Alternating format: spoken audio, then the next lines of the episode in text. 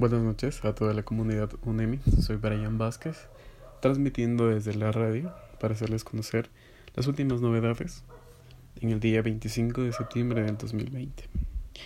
Y hoy es una fecha especial ya que celebramos el Día del Orgullo Ecuatoriano. A continuación leeremos una noticia acerca de este día. Dice, aprovechando la ocasión de que este 25 de septiembre se conmemora el Día del Orgullo Ecuatoriano, Debido a la iniciativa de la corporación Mucho Mejor Ecuador, no existe mejor momento para reforzar el consumo de los productos nacionales. Para el presidente de la Cámara de Industrias y Producción, Pablo Zambrano dice, el consumir productos nacionales ayuda a la industria y sin lugar a dudas va a permitir que nosotros podamos reactivar la economía del país. Y es que a través de cada producto nacional hay familias que trabajan para fabricarlo.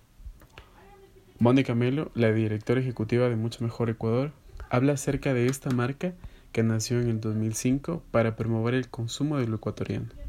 Precisa que, si escogemos Ecuador, pues se tendrá empleo, bienestar y seguridad. Tres razones poderosas en este momento por el que atraviesa el país.